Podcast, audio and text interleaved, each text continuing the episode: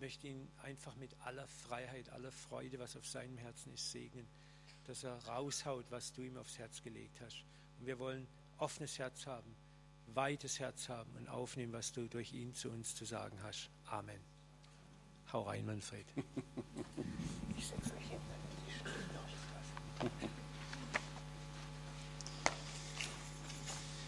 Ja, von meiner Seite aus einen wunderschönen guten Morgen miteinander. Schön, dass wir hier diesen Tag miteinander verbringen können und gestern schon einen super Einstieg hatten. Bevor ich so ins Wort einsteige, noch mal ein paar persönliche Worte zu mir. Ich komme ursprünglich aus Ravensburg, aus dieser Gegend, Oberschwaben, bin da aufgewachsen und habe über 60 Jahre meines Lebens dort verbracht, konnte mir nie vorstellen, dass ich mal woanders lebe, so ein eingewurzelter Urschwabe war Pastor einer Pfingstgemeinde viele, viele Jahre und in vielen anderen Gebieten dort im Bodensee-Oberschwabenraum tätig. War verheiratet 35 Jahre mit meiner ersten Frau. Wir haben drei adoptierte Kinder aus Peru und aus Rumänien. Ja, und dann hat Gott so verschiedene Wege geführt und auch Zerbrüche zugelassen, die mich selber in, eine, in verschiedene Lebenskrisen geführt haben. Unter anderem in einen Burnout vor vielen Jahren, wo ich gemerkt habe, meine Leistungsorientierung, immer irgendetwas hervorzubringen, Gott zu beeindrucken, dadurch, dass ich es doch recht mache und er mich doch segnen soll. So, das ist dann irgendwann zu einem Ende gekommen und ich habe gemerkt, da funktioniert irgendwie was nicht. Aber so war ich eben aufgewachsen und geprägt. Und dadurch habe ich dann Gott als Vater kennengelernt und habe mich ganz neu in Gott verliebt. Das war für mich eine, neben meiner Bekehrung als 19-Jähriger, wo ich schon dachte, mein Leben wird auf den Kopf gestellt, ist dann nochmal eine Erfahrung gekommen in meinem geistlichen Leben, die mich total geflasht hat. Und daraufhin hat sich auch mein Dienst und meine Ausrichtung sehr stark verändert. Mir ging es jetzt ganz viel darum, wie können wir in diese Beziehung zu Gott in Form vom Vater, Sohn, Heiligen Geist tiefer hineindringen. Wie kann unser Herz mehr darin zur Ruhe kommen? Also fortan waren meine meine, mein Fokus nicht mehr so stark, was kann ich alles äußerlich tun und machen und Projekte und Ziele und Ambitionen. Das hat alles seinen Platz, sondern meine Ausrichtung war jetzt mehr, wie kann dieses innere Leben mehr Raum bekommen. Habe dann viele Seminare darüber gehalten, Vaterherz-Seminare, tiefer Seminare, wie kann ich mit Gott tiefer und meinem eigenen Herzen tiefer in Berührung kommen. Und dann ist meine Frau vor einigen Jahren verstorben nach schwerer, langer Krankheit. Das war natürlich ein Tiefschlag für mich und unsere Familie, auch unsere drei Kinder. Die, unsere Tochter sagte damals, Mama, du kannst nicht sterben. Ich habe schon mal eine Mama verloren, die mich nicht wollte und die mich ja ins Heim gesteckt hat. Und das waren natürlich Situationen, wo ich völlig am Ende war die mich aber letztlich nochmal gezogen haben, so in Gottes Nähe, in Gottes Herz, so nochmal tiefer hineinzudringen. Und dann hat mich Gott beschenkt mit einer neuen Liebe, als über 60-Jähriger sich nochmal zu verlieben und Schmetterlinge zu spüren im Bauch wie ein 20-Jähriger. Also ich habe gerade festgestellt, jemand kann das sehr gut verstehen. Ein jung vermähltes Ehepaar, die schon älter, also jung vermählt, aber auch schon ein bisschen gereifter sind. Ja, also das ist was ganz Besonderes. Und diese Frau nun wohnt im Raum Hannover und sie hat so eine Zugkraft gehabt dass der Oberschwabe seine Wurzeln verlassen hat und dahin gezogen ist. ja, und so bin ich immer noch dabei. Das war jetzt vor zwei Jahren. Gut, ich bin immer noch dabei, mich als Niedersachse zu akklimatisieren. nicht so einfach, aber es kommt. Es kommt. Ja, und jetzt meine Hauptaufgabe ist eigentlich, Leiter und Pastoren zu begleiten, in ihren Prozessen auch tiefer hineinzugehen, in ihre Beziehung mit Gott und eben Seminare auf verschiedenen Ebenen zu halten. Heute Morgen ist mir so auf dem Herzen, mal zwei Bibeltexte mit euch anzuschauen. Wir werden sehr stringent an diesen zwei Bibeltexten schauen. Meine Art ist es, früher war ich mal Lehrer, also auch im öffentlichen Schuldienst Lehrer. Und da ist mir die Tafel beziehungsweise die Flipchart geblieben. Also ich und meine Flipchart, wir sind in guter Verbindung. Also ich habe es nicht so sehr mit PowerPoint. Ich muss immer malen und äh, brauche da viel Freiraum und äh, Gestaltungsebenen. Ich habe auch keine Papiere, aber das kann man sich abfotografieren oder kann irgendwas damit machen. Und wir wollen uns mal heute Morgen anschauen, was heißt es, was Christus uns eigentlich erworben hat in drei verschiedenen Ebenen. Und den ersten Text, den wir dazu anschauen, finden wir in Epheser Kapitel 2, Vers 4 bis 7. Den würde ich gerne mal mit euch zusammen lesen und dann haben wir auch hier auf unserer, auf dem Beamer. Das ist die Schlachter 2000 Übersetzung.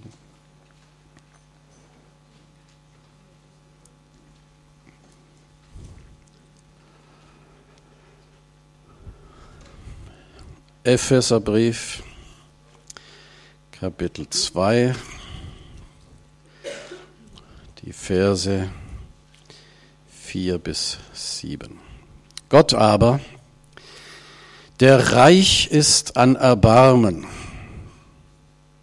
hat um seiner großen Liebe willen, mit der er uns geliebt hat, auch uns, die wir tot waren durch die Übertretungen, mit dem Christus lebendig gemacht. Aus Gnade seid ihr errettet. Und hat uns mit auferweckt und mitversetzt in die himmlischen Regionen in Christus Jesus, damit er in den kommenden Weltzeiten den überschwänglichen Reichtum seiner Gnade in Güte an uns erweise in Christus Jesus. So ein ganz typischer Paulussatz, der viele Kommas hat und verschachtelt ist und so ein Bandwurm Wahrheit nach sich zieht. Lasst uns mal herausfiltern, was Paulus hier beschreibt, was wir in Christus haben, beziehungsweise was mit Christus an uns passiert ist. Hier haben wir drei verschiedene Begriffe, die Paulus hier nennt, wo er sagt, das ist was uns Christus erworben hat. Und wir sind jetzt in Christus, das ist ja unser Hauptthema, in Christus zu sein. Und gleichzeitig heißt das, in Christus haben wir mit Christus Anteil an dem, was er für uns erworben hat. Also wir sind in Christus eingehüllt und in Christus haben wir verschiedene Aspekte seiner Erlösung, seiner Freisetzung. Und hier werden uns drei Schlüsselbegriffe beschrieben von Paulus, denen wir mal nachspüren und sie mal für uns entdecken und sie dann vergleichen mit einem anderen Text aus dem Hebräerbrief. Ich beziehe mich jetzt auf die Verse 5 und 6 weil dort sind diese drei Schlüsselbegriffe nun beschrieben. Da sagt Paulus, ich nenne mal diese drei Begriffe, wir sind mit Christus erstens lebendig gemacht. Wir sind mit Christus zweitens auferweckt. Und wir sind mit Christus versetzt. Also ich beschreibe die hier mal hin. Lebendig gemacht.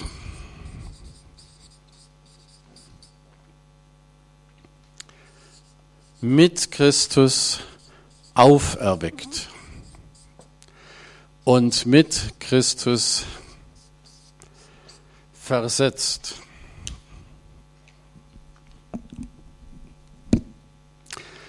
Lebendig gemacht, auferweckt,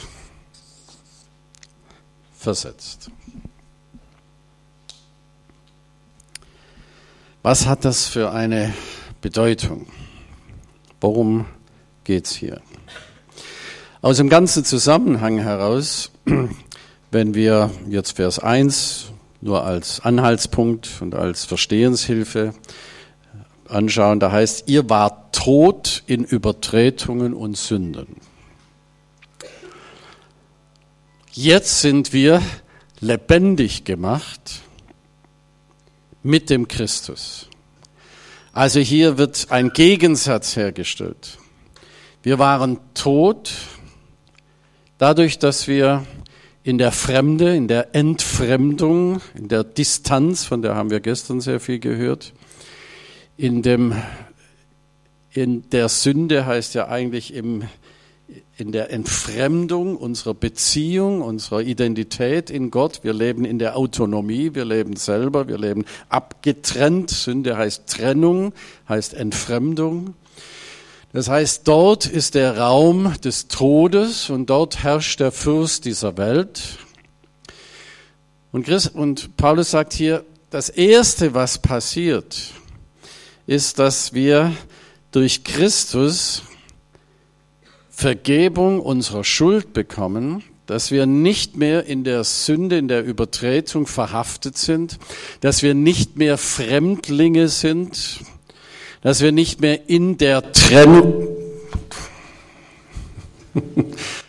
ja, Trennung, das soll wohl ein wichtiges Wort sein, dass wir nicht mehr in der Trennung sind, sondern dass wir in der Versöhnung, in der Beziehung, in der Verbindung sind. Und das macht uns lebendig. Mit Christus werden wir keine Ahnung, ja. Du weißt auch nicht, was los ist. Ja, wir, ich mache einfach weiter und du kümmerst dich um die Knöpfe. Wir werden mit Christus lebendig gemacht. Das ist der grundlegende Aspekt, den, den kennen wir. Denn das ist für uns evangelikal, charismatisch geprägte Christen die Milch. Das haben wir aufgenommen. Aber lasst uns das ganze Bild schauen und die Dimension von all dem. Auferweckt, das ist ja der Auferstehungsleib Christi. Also Jesus wurde zum Christus. Wir haben gestern gehört, Christus ist nicht der Nachname von Jesus, also nicht Manfred Lanz, so Jesus Christus, sondern Christus ist der erhöhte Titel von Gott, seine wahre Identität als Gottes Sohn. Er ist der, er, er hat den Auferstehungsleib und er sagt, mit ihm haben wir Anteil an dieser Kraft der Auferweckung. Das bezieht sich auch bei uns auf unsere neue Identität, die wir in Christus nun sind. Darum spricht die Bibel viel vom alten Menschen und vom neuen Menschen. Sie spricht vom ersten Adam und vom zweiten Adam. Der erste Adam, das ist unser natürliches Leben. Das sind wir geprägt durch den Sündenfall in Distanz, in Entfremdung. Und dann kommt dieser neue Mensch. Und wir werden sozusagen mit Christus, der der zweite Adam ist. Also der erste Adam war ja der Adam, der Erdling, Adama, Erdling, also von, von Erde, der Erdling. Christus nun ist der zweite Mensch.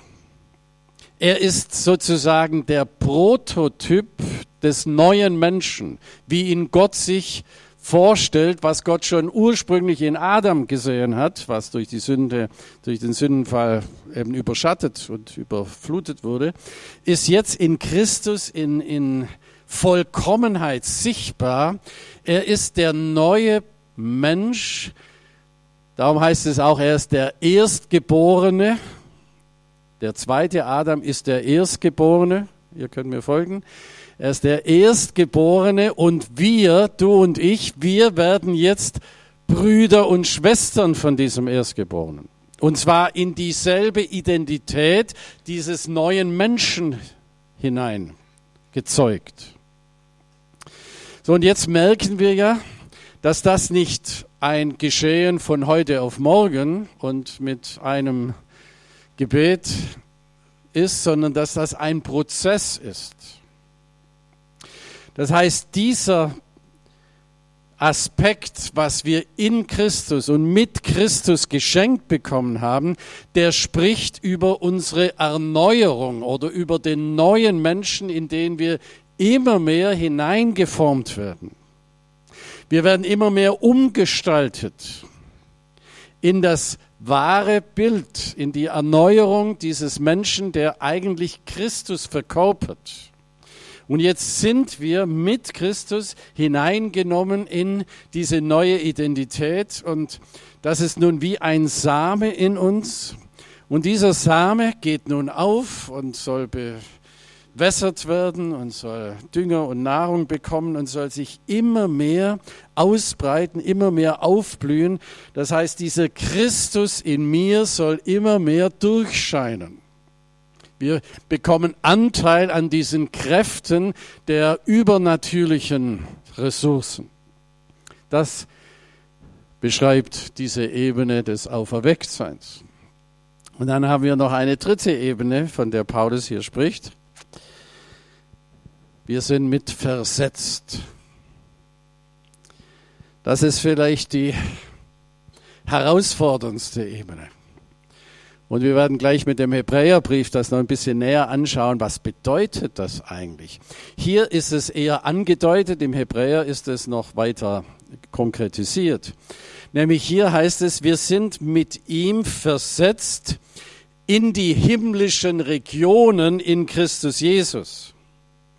Das heißt, wir sind mit Christus dort, wo jetzt Christus sitzt. Wörtlich heißt dieser griechische Begriff mit ihm niedersitzen. Wir sitzen mit Christus. Wo sitzt er?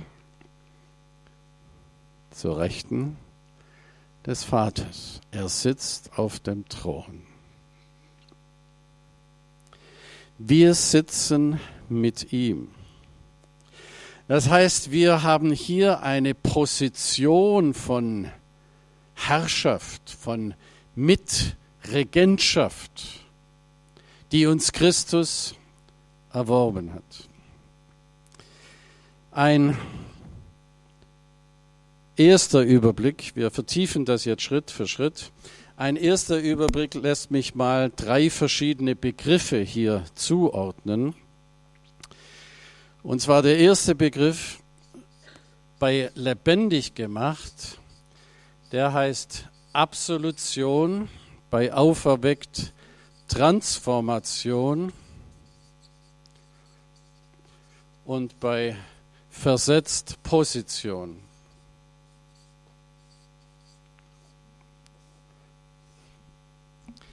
Die Absolution heißt, wir haben Vergebung der Sünden. Wir sind freigesprochen. Es gibt keine Distanz mehr. Wir haben Zugang zum Thron der Gnade. Jede Sünde wird vergeben. Es gibt nichts Trennendes mehr. Römer 8, nichts, nichts kann uns trennen von der Liebe Gottes, die in Christus Jesus ist. Wir sind absolut freigesprochen. Das meint Absolution. Wir sind lebendig gemacht. Wir haben Anteil an dem göttlichen Leben.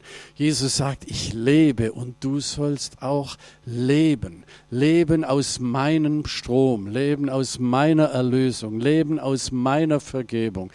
Leben pur, das wir von ihm bekommen. Auferweckt meint, wir sind in einem Transformationsprozess. Der neue Mensch hat begonnen. Wir sind eine neue Kreatur geworden. Da ist was Neues, was angefangen hat. Das hat noch nicht alles eingenommen. Da gibt es noch manches, was sich entfalten darf durch dieses Neue. Das wissen wir alle. Aber da werden wir nun mit Christus hineingenommen, dass wir in der Tiefe unserer Persönlichkeit transformiert werden, in unserem Inneren umgestaltet werden in das Bild von unserem großen Bruder, vom zweiten Adam, in das Bild des neuen Menschen, der Prototyp, den Gott sieht. So stelle ich mir Menschsein vor. Das ist Jesus, das bist du, das bin ich. Dass wir hineinwachsen in diese große Dimension seiner Vorstellung von uns. Und dieser dritte Begriff, das mitversetzt, meint nun wieder etwas ganz anderes. Das ist eine Position, in die wir nun hineinberufen sind mit Christus. Ja, er sagt hinein, versetzt mit ihm. Hier sitzen wir mit Christus zur Rechten des Vaters.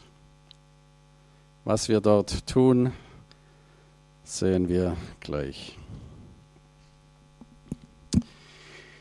In dieser ersten Dimension geht es um eine Beziehung.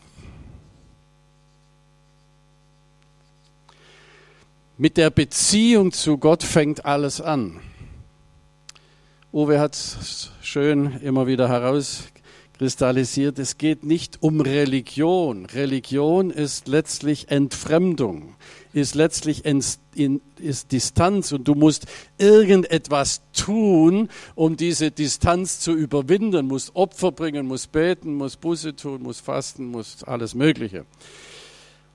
Das hat Jesus durchbrochen. Dieses System der Religiosität, wo der Mensch versucht, irgendwie in Kontakt mit Gott zu kommen.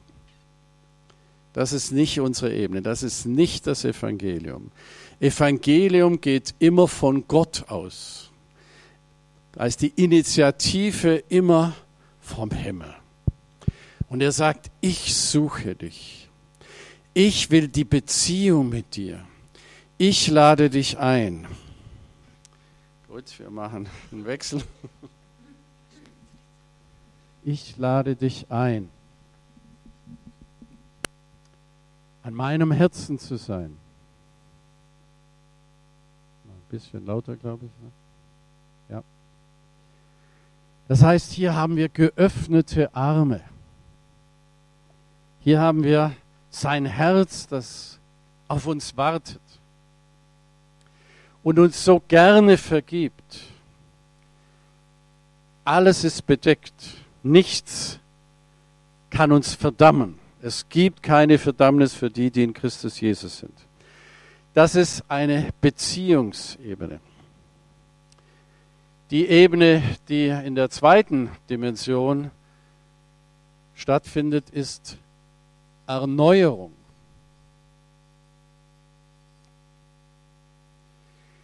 Dass wir hineingestaltet werden in das Ebenbild von Christus. Das ist ein Prozess. Da geht es um unseren Alltag, immer und immer wieder uns zu erinnern und in diese tiefe Wahrheit hineinzutauchen. Christus in mir und ihm Raum zu geben und sein Wort in uns aufzunehmen und diese Wahrheiten zu verstoffwechseln, wer wir in ihm sind Und dann zu spüren, ja, unser innerer Mensch verändert sich. Unsere Charaktereigenschaften verändern sich. Es wird immer mehr sichtbar von der Frucht des Geistes und nicht von den Werken des Fleisches. Also im toten Bereich sind die Werke des Fleisches, im lebendigen Erneuerungsprozess sind die Früchte des Geistes, das immer mehr von seiner Liebe durchscheint, von seinem Frieden, von seiner Freude, Langmut, Freundlichkeit, Güte, Sanftmut, Glauben. Glauben.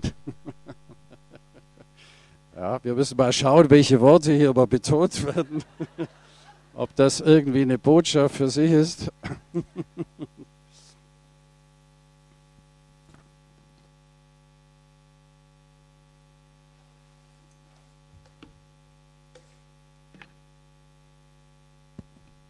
Wir sind in einem Erneuerungsprozess.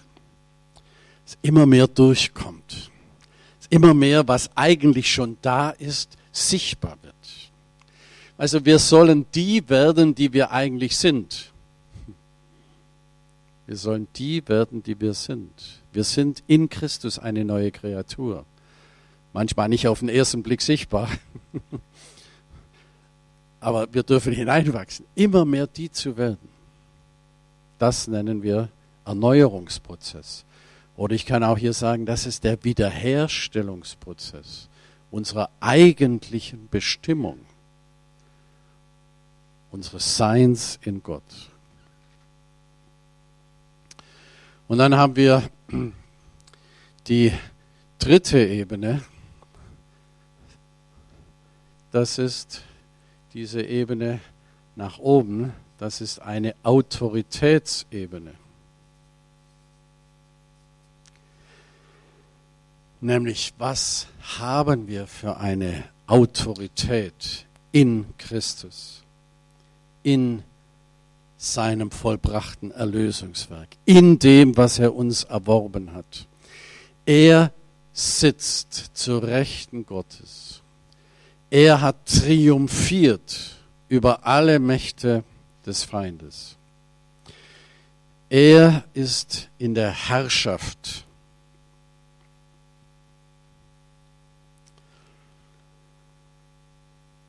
Jetzt switchen wir mal zu diesem Paralleltext und schauen uns das noch von einer anderen Seite an.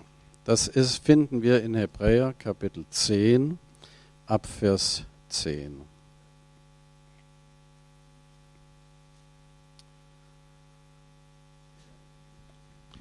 Und zwar zuerst mal Vers 10 bis 14 und dann lesen wir noch Vers 17 und 18. Aufgrund dieses Willens sind wir geheiligt durch die Opferung des Leibes Jesu Christi und zwar ein für allemal. Jeder Priester steht da und verrichtet täglich den Gottesdienst und bringt oftmals dieselben Opfer dar, die doch niemals Sünden hinwegnehmen können. Er aber hat sich, nachdem er ein einziges Opfer für die Sünden dargebracht hat, das für immer gilt, zu Rechten Gottes gesetzt und erwartet hinfort, bis seine Feinde als Schemel für seine Füße hingelegt werden. Denn mit einem einzigen Opfer hat er die für immer vollendet, welche geheiligt werden. Vers 17 und 18. Er sagt auch, an ihre Sünden und ihre Gesetzlosigkeiten will ich nicht mehr gedenken. Wo aber Vergebung für diese ist, da gibt es kein Opfer mehr für die Sünde. Nun müssen wir uns ein bisschen in die Welt vom Hebräerbrief hineindenken. Ein Großteil des Hebräerbriefes beschreibt den Unterschied zwischen dem Priestertum unter Aaron und dem Priestertum unter Melchisedek. Das sind jetzt zwei alttestamentliche Personen. Der aaronitische Priester und die Generationenfolge daraus sind die Priester des Gesetzes. die Priester, die wir im Alten Testament kennen, sie werden hier nun beschrieben, wie die arbeiten. Da gibt es ein paar Kennzeichen von denen. Erstes Kennzeichen. Jeder Priester steht da. Also der Priester steht. Im Heiligtum, da wo der Priester gearbeitet hat, gab es keine Stühle. Ganz wichtig. Man musste stehen. Was tut er? Er verrichtet täglich den Gottesdienst und bringt Opfer. Morgens und abends. Jeden Tag. Toujours immer ein einjähriges, fehlerloses Lamm. Immer wird geschlachtet. Immer fließt Blut. Immer wird geräuchert. Immer wird gearbeitet. Immer geht ein Rauch hoch. Das ist das zweite Kennzeichen. Und doch, das ist das dritte Kennzeichen, gibt es dafür keine wahre Vergebung. Das sind ja alles nur Vorausschattungen. Das sind alles nur symbolhafte Handlungen, die zwar im Moment gerade etwas beschwichtigen, aber nicht auf Dauer etwas reinigen können. Nämlich am nächsten Tag und am Abend muss wieder ein Opfer gebracht werden. Das heißt, das ist eine Endlosgeschichte. Jeden Tag, von morgens bis abends, steht der Priester, muss dafür sorgen, dass der Altar nie ausgeht, dass immer ein Opfer auf dem Altar liegt. Und dieses Opfer hat nur eine sehr geringfügige Auswirkung. Das heißt, das ist nichts Grundlegendes, das ist nichts wirklich Befreiendes. Das erinnert eher daran, wir sind schuldig und wir brauchen ständig etwas, was diese Schuld zudeckt. Das ist das Kennzeichen des aaronitischen Priestertums. Und im Hebräerbriefschreiber ist es sehr wichtig, das herauszuarbeiten. Auch ganze Kapitelweise können wir das lesen dass hier ein Vorgang ist, von dem wir alle herkommen und den wir innerlich zumindest mal gut nachvollziehen können und der jetzt in einem totalen Gegensatz geschildert wird zu dem, was Christus uns erworben hat. Nun will ich nicht viel über Melchisedek sagen, könnt ihr in Kapitel 7, Hebräerbrief und so weiter nachlesen. Er war ein König und Priester zu Salem. Er war eine Vorausschattung von Jesus Christus ohne Anfang, ohne Ende. Und nun wird uns beschrieben, dass Jesus ein Priester nach der Ordnung Melchisedeks war. Und er hat völlig andere Kennzeichen wie der Priester Aarons. Nämlich, ich lese es jetzt nochmal, Vers 12. Er aber, das meint Jesus, der Priester nach der Ordnung Melchisedeks. Er aber,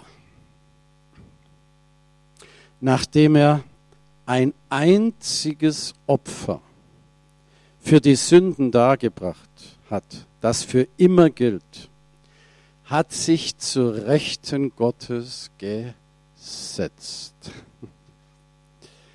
Was für eine Entspannung.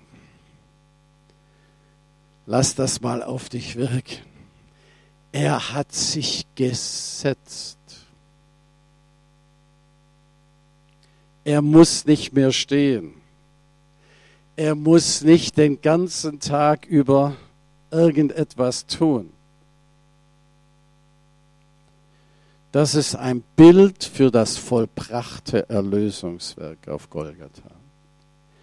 Und es heißt ein einziges Opfer. Radikal, grundlegend, allgemeingültig. Darf nicht wiederholt werden. Nein, es ist ein einziges Opfer. Vollkommen. Das für immer gilt, ohne Limit. Für jegliche Sünde, die wir gestern begangen haben, die wir heute begehen und die wir morgen begehen. Genial. Für jede Sünde, ohne Klammerbemerkung, ohne Kleingedrucktes. Für immer gültig. Und er sitzt dort zur Rechten. Er hat sich gesetzt. Ich muss mich doch mal einen Moment setzen, nur als, nur als Bild dafür. Wisst ihr, die Priester immer stehen, immer stehen. Ich weiß nicht, wie gerne du stehst und mein, dann Arbeit, das war ja, mein, das war ja Schwerarbeit. Das ist ja nicht nur so mit erhobenen Händen mal kleinen Lobpreis-Session zu machen, sondern das war richtig knochenhart. Und Jesus setzt sich. Also ich kann das richtig spüren da fällt eine Last ab. Wenn wir das anfangen zu begreifen, wenn das nicht nur etwas ist, was Jesus für sich erworben hat, sondern wenn das etwas ist, was dir und mir gilt. Wir sind mit Christus versetzt. Also, wer sitzt da zur Rechten da sitzt Jesus und da sitzt du und da sitze ich. Wir sitzen. Wir sitzen. Lass das mal in dich wirken. Du darfst sitzen, nicht rumrennen, nicht machen, nicht tun, nicht leisten, nicht kämpfen, nicht abwehren, nicht Ambitionen nachjagen, nicht hin und her. Du sitzt mit Christus.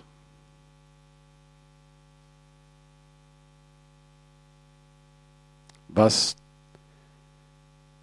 tut hier Jesus sitzenderweise? Also wir wissen, er tut verschiedenes, aber ich nehme jetzt mal diesen Text hier. Er wartet.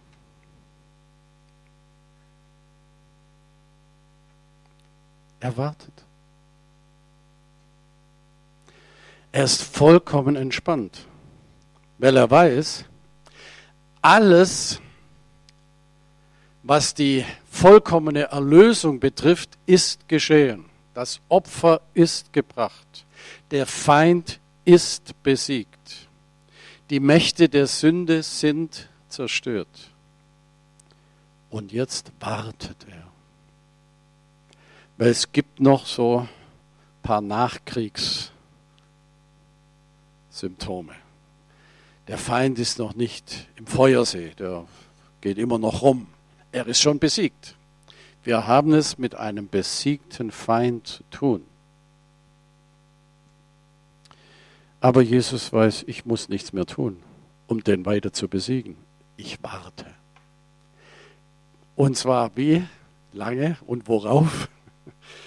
Wie es hier steht, das ist übrigens ein Zitat aus Psalm 110, Vers 1, ganz oft im Neuen Testament zitiert, eines der wichtigsten Zitate aus dem Alten Testament. Und das geht mir durch Mark und Bein, je mehr ich das anfange zu verstehen. Ich lese es mal im Original, was hier im Psalm 110, Vers 1 steht, nämlich von David. Der Herr sprach zu meinem Herrn. Der Herr sprach zu meinem Herrn. Okay. Setze dich zu meiner Rechten, bis ich deine Feinde hinlege als Schemel für deine Füße. Das hat David in einer Vision gesehen. Das war, das war Wahnsinn, was er da entdeckt hatte. Prophetisch gesehen über Jesus. Dass der Vater über Jesus zu ihm sagt, setz dich zu meiner Rechten, bis ich deine Feinde hinlege als Schemel für deine Füße. Jetzt zurück zu unserem Hebräertext. Dort heißt es, Vers 13, und er wartet hinfort, bis seine Feinde als Schemel für seine Füße hingelegt werden. Jesus weiß genau, was jetzt passiert. Er hat den vollkommenen Sieg vollbracht. Mit einem einzigen Opfer ein für allemal. Es muss kein neues Opfer, keine neue Aktion, es muss nichts hinzugefügt werden. Da muss nichts mehr geschehen. Es ist geschehen.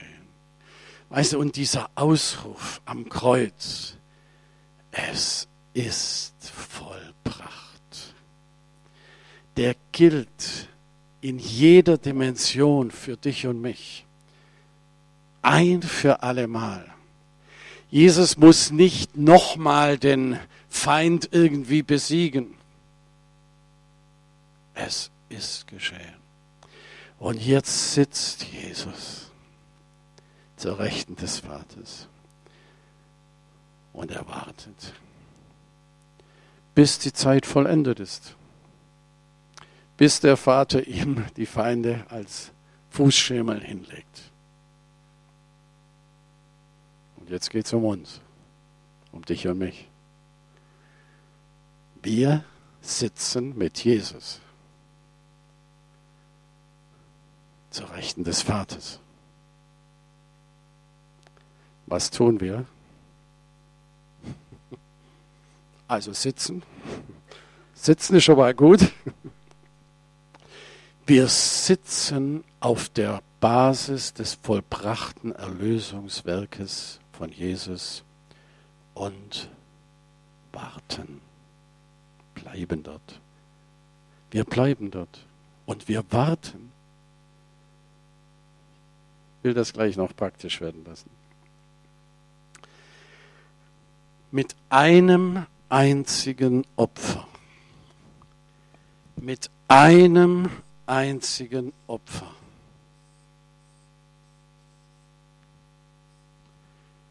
hat Jesus uns mit hineingenommen in sein vollkommenes Erlösungswerk. Und wir finden auch in diesem Text jetzt vom Hebräerbrief diese drei Aspekte. Mit lebendig gemacht. Das ist unsere Vergebung. Die wird hier nochmals ganz deutlich beschrieben. Mach mal nochmal 17 und 18, diese andere zwei Verse da bitte rein. An ihre Sünden und ihre Gesetzlosigkeiten will ich nicht mehr gedenken. Nein, da gibt es keine Trennung mehr, da ist keine Distanz mehr. Nein, wo Vergebung für die Sünde ist, nämlich durch dieses eine Opfer, da gibt es kein Opfer mehr für die Sünde. Es ist nicht erlaubt, noch einmal ein Opfer für die Sünde zu bringen. Für uns evangelikal charismatische Christen heißt, es ist nicht erlaubt, sich in Schuldgefühlen und Verdammnisgefühlen nochmals rumzudrehen und zu sagen, oh, ich muss aber jetzt zuerst drei Tage äh, Opfer bringen und mich schlecht fühlen und peinlich und, und das hätte mir nie passieren dürfen. Wisst ihr, das sind die modernen inneren Opfer, die wir oft bringen, oder jetzt muss ich das wieder gut machen, jetzt muss ich Gott zeigen, ich meine es doch ganz ernst und jetzt verspreche ich dir dieses und jenes, das sind alles falsche Opfer. Und die machen uns kaputt und die bringen uns in den Kreislauf des aaronitischen Segens oder des aaronitischen Priesters, meine ich. Nämlich, dass wir wieder anfangen zu opfern, wieder aufstehen von unserem Stuhl, wieder anfangen zu schnippeln, wieder irgendwas bringen, wieder uns peinigen, wieder Schuldgefühle vor Gott ausbreiten. Weißt du, und das gefällt dem Teufel, weil dadurch bringt er uns in Distanz, wieder in Entfremdung, dadurch werden wir wieder religiös. Er sagt, mit einem Opfer einem Opfer ist Vergebung für vergangene, gegenwärtige und zukünftige Sünden in jeder Form gesorgt. Es gibt kein weiteres Opfer. Und Jesus ist auch nicht dabei, im Himmel noch irgendwas da zu ergänzen, was da noch fehlen könnte. Es ist vollbracht. Weißt du, wenn wir anfangen, das zu verinnerlichen, dann kommt diese Position der Ruhe. Ich muss mich nicht mehr in meiner Verdammnis quälen. Ja, ich habe versagt. Ja, gestern Abend haben wir von David, von Psalm 51 gehört. Ja, und er hat schrecklichste Dinge getan er bekennt sie und wird gereinigt und bekommt eine Erneuerung seines Sinnes und wird nicht verdammt, sondern ist sofort wieder in der Beziehungsebene mit seinem Gott. Und das hat uns Jesus erworben, dass wir nicht ständig mit uns selber uns quälen. Weißt du, und dieser Spiegel dort ist auch nicht dafür da, dass wir anschauen und alle unsere Macken betrachten und alles genau inspizieren, was da nicht stimmt. Ich glaube, viele von uns sind so Weltmeister im sich selber in Frage stellen. Was muss ich noch tun? Was wäre noch wichtig gewesen? Und was fehlt noch? Und was stimmt noch nicht? Und wo habe ich noch Schuld? Und all diese Dinge. Es gibt eine gute, gesunde Form von Selbsterkenntnis, aber wenn die dann in der Selbstbespiegelung ist und wenn wir dann hängen bleiben und wenn wir dann in die Distanz kommen und die Entfremdung und die Verdammnis, dann ist das Werk Jesu für uns wie umsonst. Und wir müssen wieder unsere eigenen religiösen Opfer bringen und merken, die bringen ja gar nichts. Das ist im Moment gerade ein kurzes Gefühl von Entspannung und ein paar Stunden später musst du wieder was drauflegen. Weiß irgendjemand, von was ich rede? Könnt ihr mal irgendwie ein bisschen nicken oder leichte Zeichen geben. leicht, leicht nur, nicht zu viel. Wir sind ja hier im Badischen und ist man ja dezent zurückhaltend. Ja. Und dann sagt uns dieser Text, das war in Vers 10, haben wir es gelesen und auch in Vers 14, da kommt so ein Wort, auch das müssen wir vielleicht neu übersetzen oder für uns neue Bilder finden. Ich lese nochmal Vers 10 und Vers 14.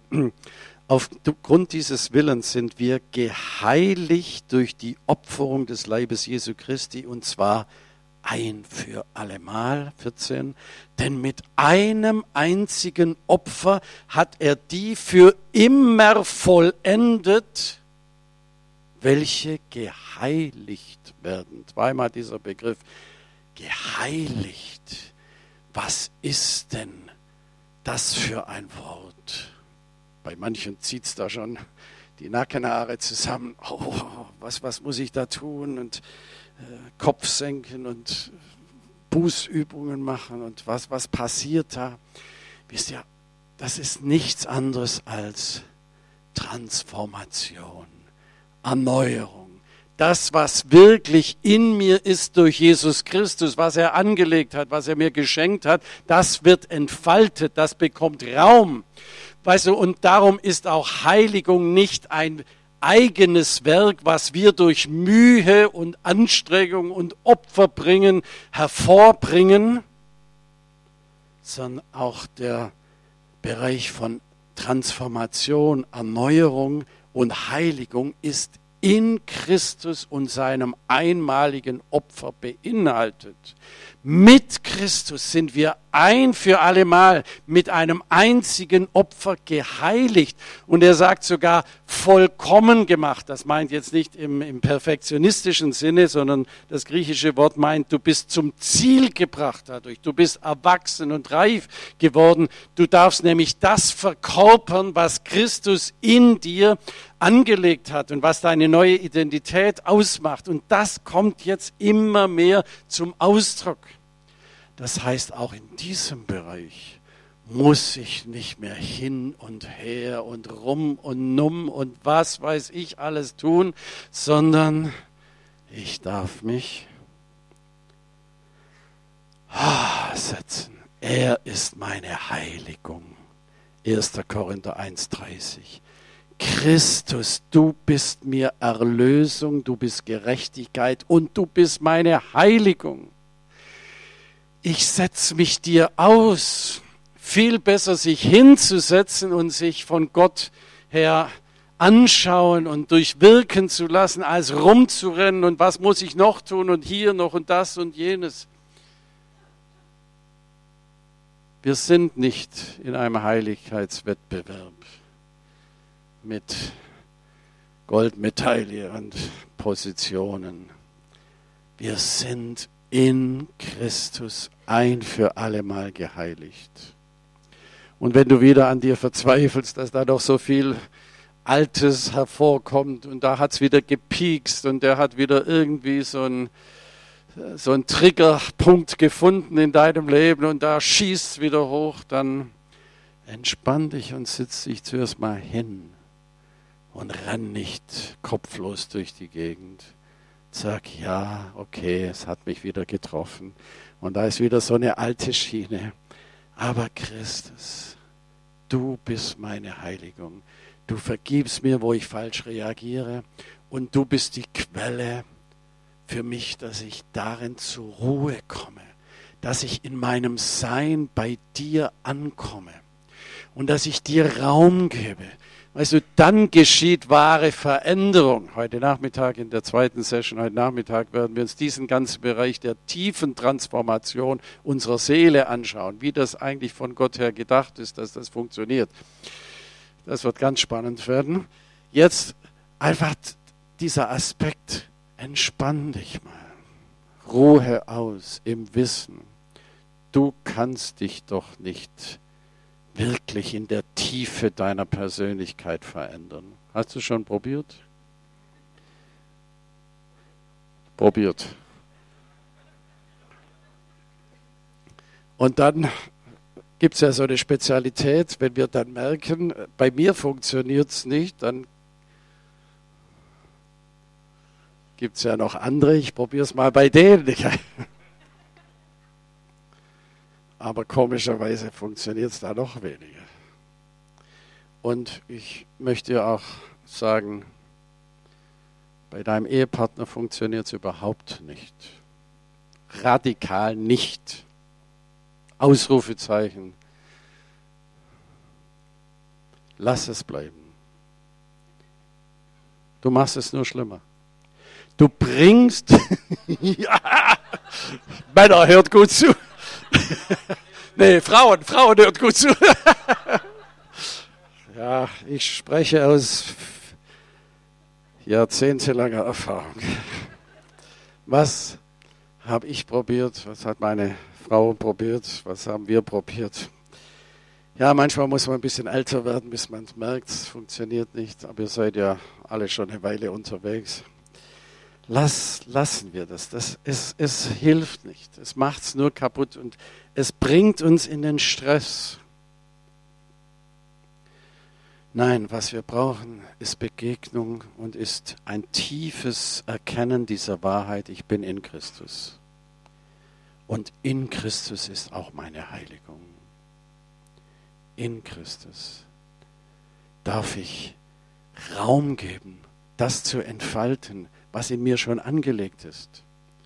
Und ich muss nicht mehr aus meiner alten Wunde heraus. Ganz viel Aktion hier vom Himmel. Ich muss nicht mehr aus meiner alten Wunde heraus reagieren. Ich darf in der Neuheit meines Lebens leben. Das ist ein Prozess. Und da brauchen wir uns gegenseitig, um uns Mut zu machen, nicht noch eine reinzudrücken, was wir noch alles nicht sind, sondern uns auch das Schöne zuzusprechen, was wir schon sehen im anderen, wo da schon die schönen und lieblichen und göttlichen Aspekte hervorleuchten. Ja, aber Jesus ist die Mitte unserer Heiligung.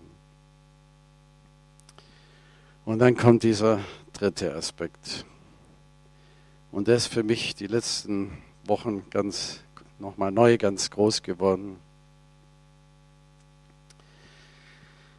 Jesus hat sich gesetzt zur Rechten Gottes.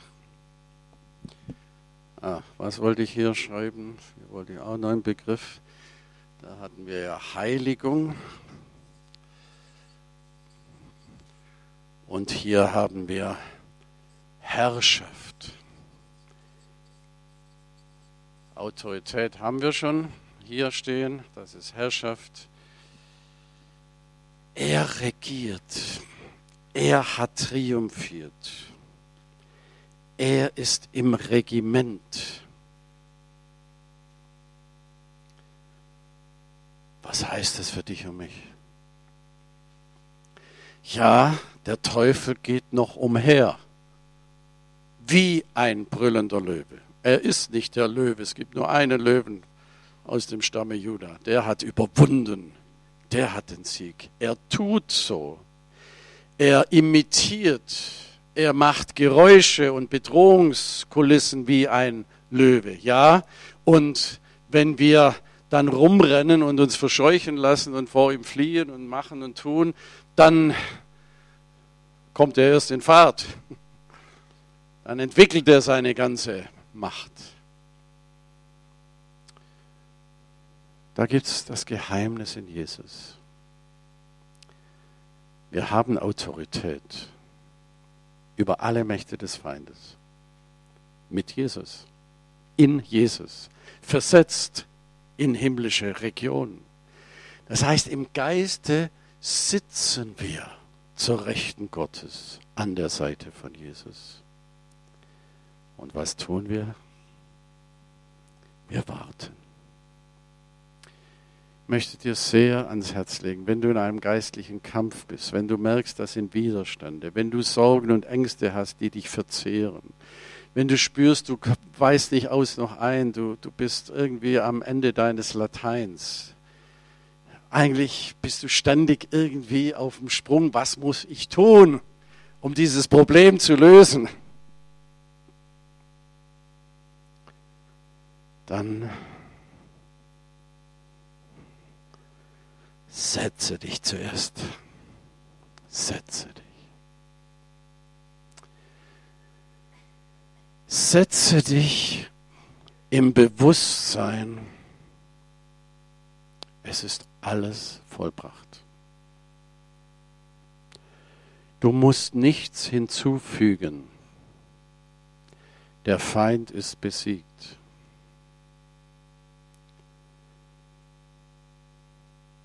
Deine Ängste, deine Sorgen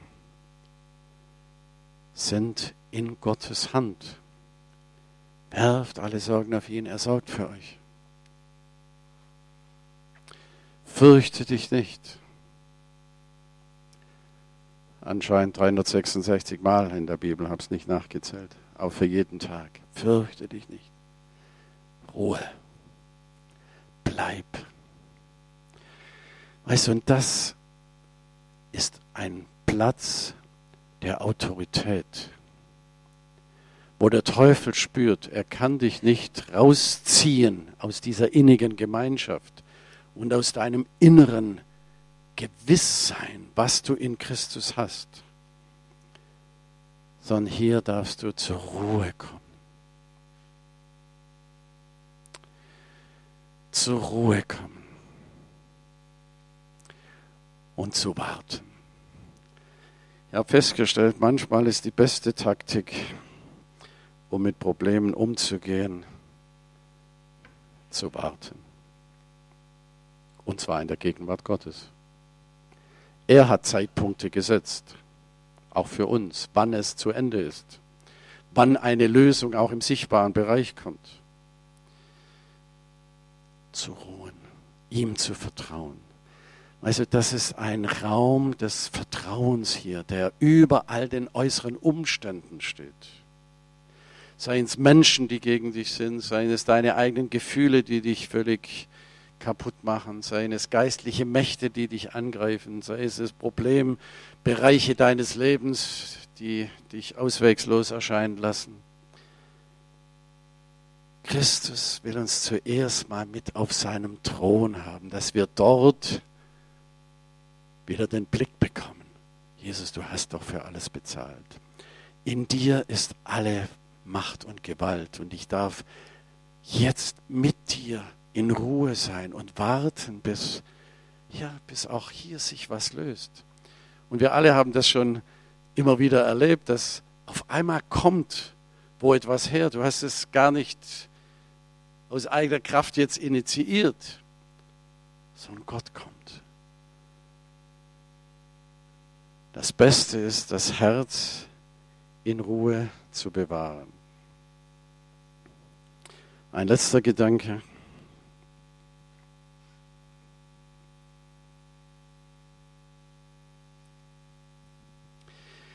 in diesem Bereich lebendig gemacht, Vergebung, Absolution, Beziehung, werden wir eingeladen in die Tochter- und Sohnschaft.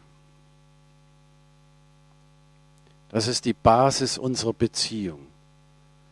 Wir haben nicht den Geist der Furcht bekommen, nicht den Geist der Knechtschaft bekommen, wiederum zur Furcht, sagt Römer 8,15, sondern wir haben den Geist der Sohnschaft, der Kindschaft bekommen, indem wir rufen, Abba Vater. Hier sind wir mit Abba Vater. Hier wissen wir, ich bin versorgt, ich bin durchströmt, nichts trennt mir, ich darf intime Nähe mit dem Vater, mit Jesus zusammen erleben. Es gibt keine Verdammnis, ich darf frei sein, ich darf der sein, der ich bin. Ich bin geliebter Sohn, geliebte Tochter hier in diesem zweiten Bereich, wo es um Transformation, Heiligung und Erneuerung geht, hier bin ich Bruder und Schwester von Jesus. Er ist der Erstgeborene. Und er hat das erklärte Ziel aus seinem Erstlingswerk, seiner Erstgeburt, seiner wahren Identität als der Christus, als der neue Mensch, lauter kleine Christusse, Brüder und Schwestern hervorzubringen. Und das bist du und ich. Dass wir mit hineinkommen in dieses Werk der Umgestaltung unserer Persönlichkeit in das Bild Jesu Christi. Das sind wir Geschwister von Jesus. Und er nimmt uns mit. Und er verwandelt uns immer mehr, je mehr wir das zulassen. Es ist sein Werk, wir dürfen ihm hinhalten, das schauen wir heute Nachmittag genauer noch an. Und hier sind wir Könige und Priester. Könige und Priester. Wie es Melchisedek war, wie es Jesus war, wie es uns die Offenbarung zuspricht. Ich lese nur mal diesen einen kleinen Vers nämlich aus Offenbarung Kapitel 1, Vers 6 oder Vers 5. Jesus Christus, der treue Zeuge, der Erstgeborene aus den Toten und der Fürst über die Könige der Erde, ihm, der uns geliebt hat und von den Sünden gewaschen hat durch sein Blut und uns zu Königen und Priestern gemacht hat für seinen Gott und Vater. Ihm sei die Herrlichkeit, ihm sei die Ehre, ihm sei die Macht von Ewigkeit. Das war jetzt Offenbarung 1, 5 und 6. Wir sind gewaschen und gereinigt. Wir sind geliebte Söhne und Töchter. Wir haben Anteil an seinem Auferstehungsleben und werden hineintransformiert in sein Bild und wir sind mit hineingenommen und zu Königen und Priestern gemacht. Das heißt, wir brauchen nicht mehr, was Uwe vorher erzählt hat, diese priesterlichen Dienste von irgendjemand. Wir sind selber vor Gott und wissen, Jesus ist das einzige Opfer und wir haben vollkommenen Zugang. Und jetzt sind wir dort in einer Regentschaft. Wir sind Könige. Wir regieren mit ihm. Wir regieren in Ruhe, im Warten, nicht in der Hektik. Und schau nicht jetzt immer, wo, wo kommt der nächste Dämon und wo ist das nächste Problem und hinter welchem Busch versteckt sich gerade wieder irgendein Geist, der dich angreift. Du, das macht uns, das bringt uns nur wieder weg von unserer Position.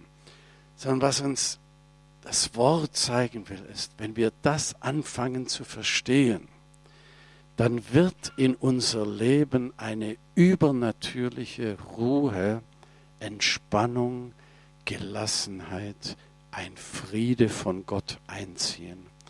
Und wir wissen, ich bin in Jesus Christus und mit Christus lebendig gemacht, mit Christus auferweckt und mit Christus versetzt in himmlische Regionen.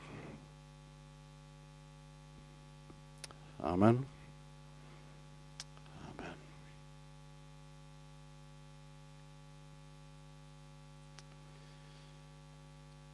Lasst uns so ein paar Minuten in der Gegenwart Gottes mal sein.